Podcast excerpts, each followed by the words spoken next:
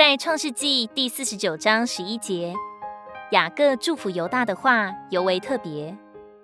犹大把小驴拴在葡萄树上，把驴驹拴在美好的葡萄树上，这是得胜者必须具备的特征。把驴拴在葡萄树上，这是一幅多么美的图画！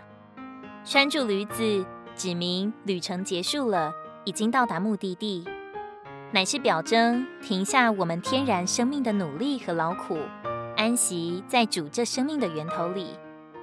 所有的世人都在劳苦跋涉、挣扎、抓夺，要卓尔不群，要出人头地。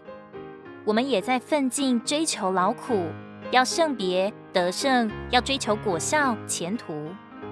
但是你可知道，若离开了主这棵真葡萄树，我们的忙碌与辛苦终将毫无意义，一事无成。我们着实需要重复做事之人那样的祷告。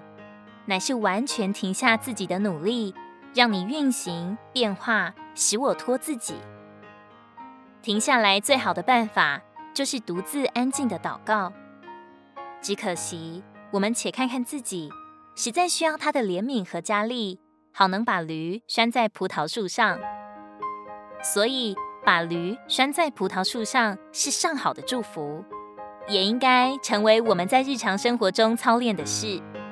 我们要学习时时回到林里，要学会等候仰望，事事连于他，就必能在安静中成长，在安息中得胜，而逐渐有份于犹大支派，享受他所被超特的福。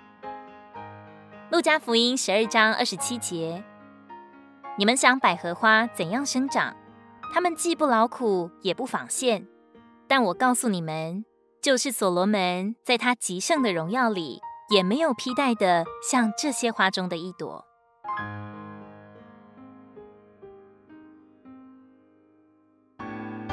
如果你喜欢我们的影片，欢迎在下方留言、按赞，并将影片分享出去哦。天天取用活水库，让你生活不虚度。